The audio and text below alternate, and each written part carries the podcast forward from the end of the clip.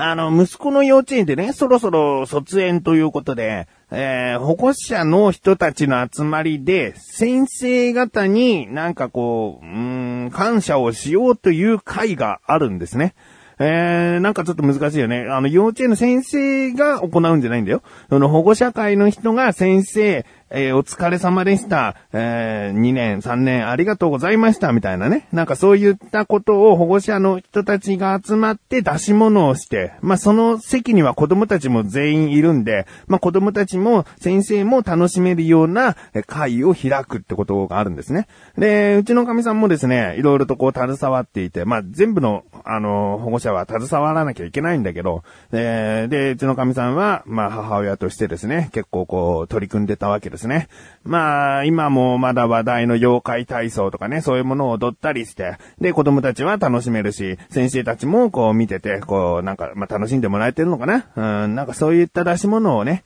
まあ、一から考えて、で、何をやっていくか、どういう順番でやるか、衣装はどうするか、えー、そういうことをですね、いろいろとこうやって、えー、この前ですね、本番があったんですね。自分もね、実はちょっと携わっていてね、その舞台で、そのやる演目が4、4個ぐらいあるんだね。歌ったり踊ったりするやつが4個ぐらいあって全部その曲があるわけ。妖怪体操だったり、ドラえもんの歌だったり、いろいろあって。で、その CD というか、その当日かける CD を作る。うん、あの、1番から4番まであるけど、1番と2番しか必要ないんだよなっていうのを、ちょっと自分なりにですね、編集して、で、それを CD にして、本番の、えー、音楽として使ってもらったりとかしてたんだけど、だからちょっとね、携わっていたんだけど、だけど、まあね、うん、簡単に言うと結婚式の余興だよね。うん、その、大人が集まってね、人を楽しませる出し物を考えるっていうことだから、まあ、結婚式の余興に近いものがあって、で、僕はですね、結婚式の余興に出る側ってね、あんまりしたくないんですよ。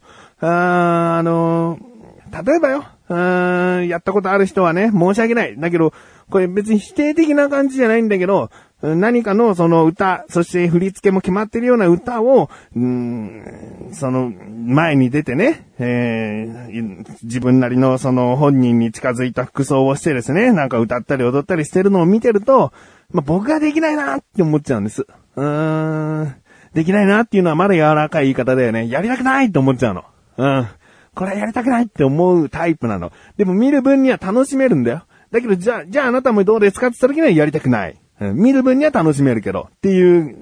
感じなんです。だから今回のね、その保護者の出し物で、えー、神さんがこういうことをやるっていうのは事前にしてたけど、まあ、うん、一歩引いて、うん、引いてっていうのはもうドン引きとかそういう引くじゃなくて、一歩が置いてね、遠くから見守る形、うん、まあ頑張ってよっていう感じね。うん、で、本番を迎えてね、見たんだけど、なかなかね、こういいものだったね。うん、あの、自分が携わってるとかそういうことは関係なくて、あの、一つの、その出し物として、全部で10分以上あんのかな。それを見てですね、うん、なんかね、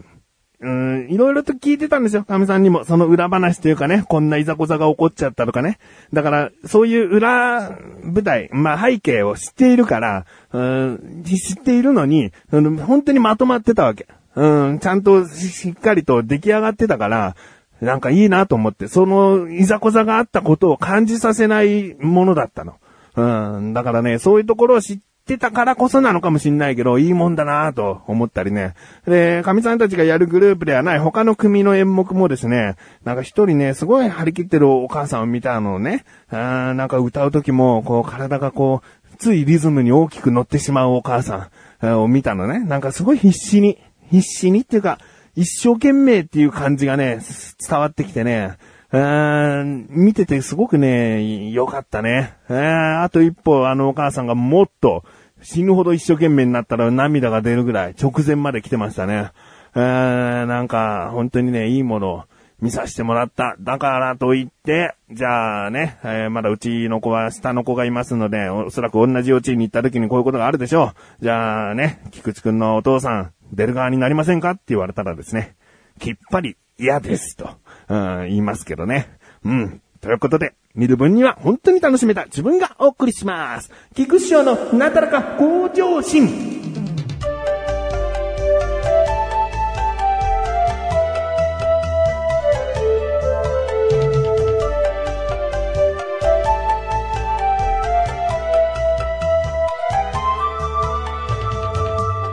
え僕はね、料理は好きなんですよ。だから、この番組でも結構ね、こんな料理を作ったとかね、やってみたとかいう話はね、したことあると思うんだよね。で、過去にですね、餃子を作ったという話をしたことがあったと思うんですよ。で、結構ね、餃子は極められてきたかなっていう。うん、一時ね、羽根付き餃子っていうのはどんぐらいの小麦粉の分量で最最後っていうか、あの、お水入れるときか、お水入れるときどんぐらい小麦粉を入れて溶いてやったらいいのかっていう、その感覚もつかめてきた頃に、なんかね、羽根付き餃子であればいいんじゃないかっていう、その、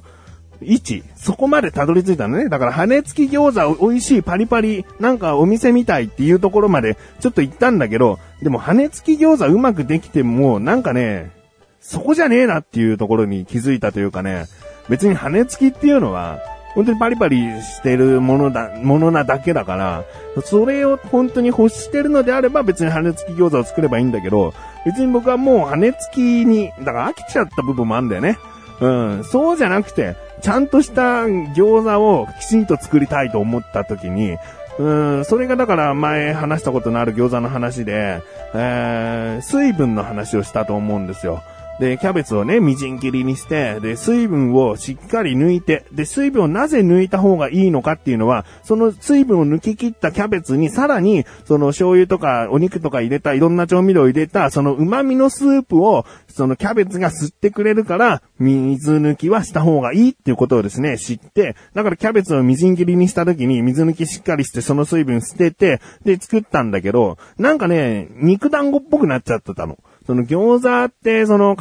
に包まれてるけど噛んだらジューシー、小籠包ほどじゃないけども、やっぱりこう肉汁が広がるような感覚が美味しいと思うんですよね。だけど、そのキャベツの水分抜いちゃったせいなのかどうかわかんないけど、とにかくこう、肉団子っぽい、もうしっかりとした肉の塊みたいな、えー、餃子になっちゃったから、いや、僕が目指す餃子はこれじゃないと。うん、だから、一回ね、その、また次の機会に、キャベツをみじん切りにした時に水を抜かなかったの。もうこの野菜から出てくる水分こそ必要なんじゃないかと思って。で、それで作ったらですね、まあ、理想に近い餃子になったわけ。あ、ジューシーだ。野菜の水分なんか抜かなくてよかったんじゃないか。どこの情報だったんだよ、と思って。で、それからしばらくですね、僕はもうキャベツみじん切りにしたら水抜きはしない。水抜きはしても、その水分はしてないっていうやり方で、こう作ってたわけですね。で、まあ、ちょっとね、自分の中で家庭の餃子としてのレベルはもう極めたかなと思ったんですよ。ところがですね、この前、もうつい最近ですね、また餃子を作る機会があって、まあ僕はもう餃子お手のもんだしと思ってたんだけど、あその日はね、キャベツじゃなくて白菜にしたのね。えー、餃子を100個作ろうってなった時に、キャベツ半分だと足りないの。その野菜が。うん、かといって、丸々1個って見た時に、横にですね、白菜2分の1が売ってたんですね。で、白菜2分の1の値段とキャベツの1個の値段は、白菜2分の1のが安かったわけ。あ、じゃあ僕は今までね、ちょっとこだわりあってキャベツでやってきたけど、白菜でやろうと。別にね、全然白菜だけで餃子作ってますなんていうところはいくらでもあるから別におかしな話ではないよね。えー、なので白菜2分の1を買ってですね、それをみじん切りにして、で、水は抜くというか、塩を振って重りを乗っけてね、水を出すは出すんです。だけど、その水を出して、その水に調味料とか、その肉の旨味とかをこう、あの、加えさせたい。で、その汁がまた白菜に戻っていけばいいかなと思ってるから、一回水抜きしつつも、そのままこう、いろんな調味料入れて、えー、で、お肉入れて、つって、こう、こねてね。で、いつも通り作ったんですよ。なんかね、史上、今まで一番ベタベタな餃子になっちゃって、で、包んでる時点では前回とそんな変わらなかったの。僕は水抜きしないしな、こんな風に、ちょっと液状っぽい肉のそのネタになるしなと思ってね。その白菜の時もつく、包んでる間はそんな気になんなかったんだけど、その作ったものをどんどんこう、お盆に僕は並べるんですね。で、並べてって、まあ、100、100個だから、あの、乗り切らないと。で、ラップを一回引いて、その上にですね、さらにまた餃子作ってたのをどんどんどんどん乗っけてったんですね。うん、で、なんかね、量が多かったの。その作ったあんが、肉のあんがね。えー、あんが多かったから、さらに50枚の皮を追加してですね、全部で150個になったんだけど、でもそれでもこう3段ぐらいのか、3段ぐらいに重なっちゃうんだけど、餃子をお盆の上に全部並べることができたの。ね。まあ、なんか、ちょっといつもよりべちゃっとしてる感じもしないでもないけども、まあ、とりあえずできたと。これを焼いちゃえばもうカリッとするし、中はじわっとなるはずだと。ね。で、いざ、焼こうと。その、積んだ上のものからこう、どんどんフライパンに乗っけて焼いてったわけ。で、なんかね、焼き終わ、焼き上がった後というかね、その、並べた後っていうのはお水入れてすぐ蓋しますでしょで、蓋を取るタイミングっていうのは中の水分がなくなったらっていうタイミングだよね。だから、あ、もの、蓋から覗き込むと水分なくなったなと思って、こう蓋開けるとですね、全体的に皮がね、あれ僕水餃子蒸してたんだっけっていうぐらいになっちゃってたのね。で、中のあんがすごい、こう、沸騰してる。熱で温められてもう沸騰して、水分がすごい沸騰してるから、皮の中がこう、空気が入ってきちゃってるっていうかね、ブクブクブクブクなっちゃってて、ね、ああ、なんだこれおかしいと思ってね。えー、でもまあもう、それを150個作っちゃったからしょうがないから、まあとりあえずこう、お皿に開けてって、味は問題ないの。味はいつも通り、ニンニクニラのない匂いの少ない、えー、餃子なのでね、僕はね、えー、それでいつも通りの味だと思ったんだけど、どうもやっぱね、皮がもうべちゃべちゃなわけ。うーん、そんなトロトロにはなってないけど、もうべちゃべちゃになっちゃってて、で、それでも焼いてこなきゃと思ってね、焼いてったんだけど、そう、最後のね、お盆三段になってたでしょ？最後の段ね、もうちょっとしたスープ餃子になってた。もう二段あった重みのせいで、一段目に作った餃子が、もうなんかどっかからか、ちゃんと密封したつもりなのに、どっかからかもう肉汁というかそのあんの汁が漏れてですね、えー、まあ半分も使ってはないですけども、ちょっとね、お盆に汁がビャーっとね、こう、もう、浸ってた状態。なんじゃこりゃと。うん、まあ仕方ないからね、全部もちろん焼いたし、で、150個だったけど、1日目に100個ちょい食べてですね、え、家族4人でね、食べて、次の日のお昼になったから別に、えー、無駄はないんだけど、まだまだ餃子っていうのは奥深いなと。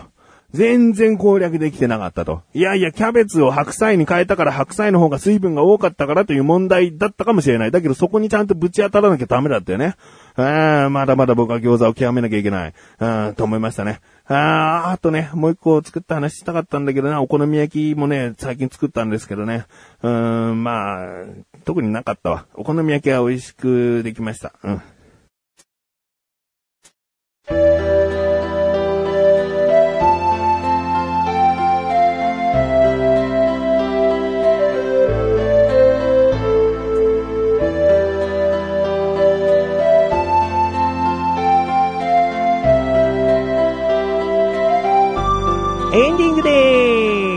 そしてお知らせです。リンクページから行きます、昭和層というサイトですね。こちらの方ではですね、僕一人ではなく、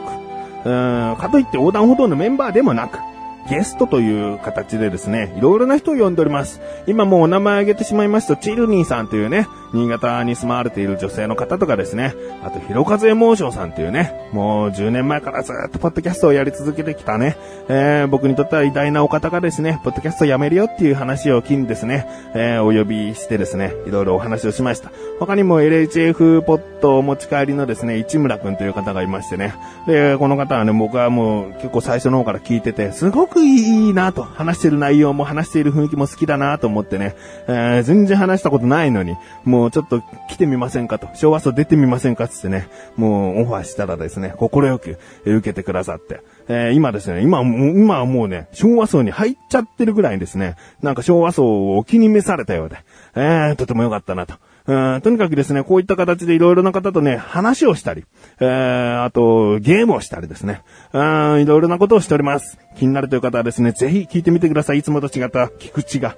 覗ける、聞けるかもしれません。興味ない方は申し訳ありませんが、聞けるかもしれません。えー、あとですね、これを聞いていらっしゃる方で、ね、別に番組配信している方でもいいですし、してない方でもいいですけど、ちょっと昭和層で僕とお話ししてみたいよと思う方はですね、ぜひメールをください。えー、あの、なだらか誇張子の選択して昭和層にちょっとっていう感じで内容を書いていただければですね、えー、もちろんメールアドレスもあの書いておいてくださいね。返信したいと思いますので、一緒にね、えー、やってみませんかと。まあ、なかなか来ないんでね、えー、まあ一応言っておきました。うん。ということで、なだらか誇張子は毎週水曜日更新です。それではまた次回お会いいたい菊池勝利したメガネたまにでもあるよ。お疲れ様に